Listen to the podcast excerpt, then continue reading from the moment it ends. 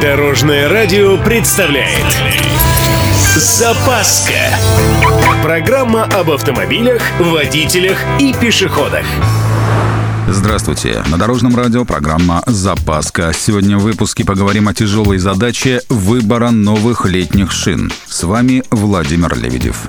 Поехали. Ну что, вы уже переобулись? Тогда мы идем к вам. Шучу. Сегодня будем выбирать летнюю резину и начнем с маркировки. Для начала внимательно осмотрите свою старую шину. Там помимо названия есть и цифры. Что-то типа 205 дробь 55 R16.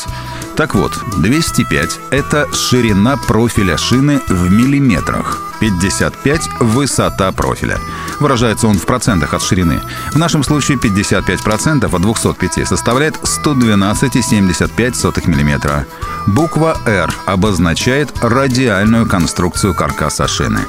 Что самое смешное, вся современная резина для легковых автомобилей именно такая. Производители уже давно не выпускают диагональные шины для легковых авто. И, наконец, 16. Это посадочный диаметр в дюймах. Так, с размером определились. Думаете, это все? Как бы не так. Типа размер можно немножко поменять, об этом написано в инструкции, но тут нужно быть внимательней. Например, шины, диаметр которых значительно больше указанного производителем, будут задевать арки колес. Если диаметр наоборот меньше, то вы снижаете дорожный просвет и отсюда хуже проходимость. Широкие шины увеличивают пятно контакта с дорогой. За счет этого сокращается тормозной путь, зато динамика ухудшается, а расход топлива увеличивается. И аквапланирование на широких шинах поймать гораздо проще.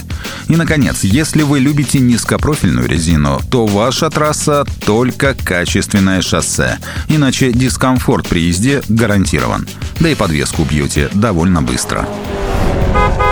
Идем дальше. Рисунок протектора.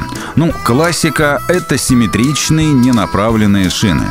Симметричный относительно плоскости вращения рисунок обеспечивает низкий уровень шума и плавный ход. Любителям неспешной езды самое то.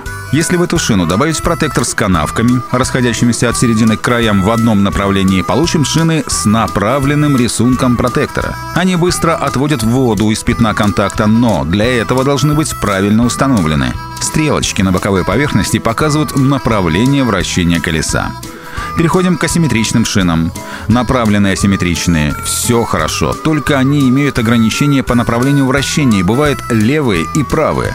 Из-за этого сейчас, как правило, используется в автоспорте. Зато ненаправленный асимметричный, что называется, на самом пике. Отличается хорошей управляемостью, жесткостью и сопротивлением аквапланированию. Рисунок таких шин разделен продольным ребром, повышающим курсовую устойчивость. Канавки с внутренней стороны эффективно отводят воду из пятна контакта.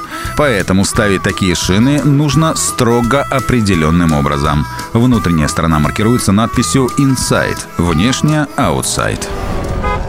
Уже запутались? А еще есть индекс нагрузки, индекс скорости и шумность. Кроме того, есть отдельная категория резины для внедорожников. Свои особенности у грузовых шин. А если у вас микроавтобус? И, наконец, что насчет финансов? Ладно, все гораздо проще. Заходите в магазин и говорите «У меня такая-то машина, хочу резину Лауфен». Все. Если вы еще адрес магазина взяли с официального сайта, то за новый комплект вы еще и бесплатно переобуетесь. И расширенная гарантия – это само собой. И да, Лауфен – это резина от южнокорейской компании Hankook, но это секрет, считайте, я ничего не говорил. На этом у меня все. С вами был Владимир Лебедев и программа «Запаска» на Дорожном радио. Любой из выпусков вы можете послушать на нашем сайте или подписавшись на официальный подкаст. Дорожное радио. Вместе в пути. Запаска. Практически полезная, теоретически грамотная, приятная во всех отношениях. Программа об автомобилях, водителях и пешеходах. По будням в 11.30, 21.00 и 2.30 на Дорожном радио. Дорожное радио.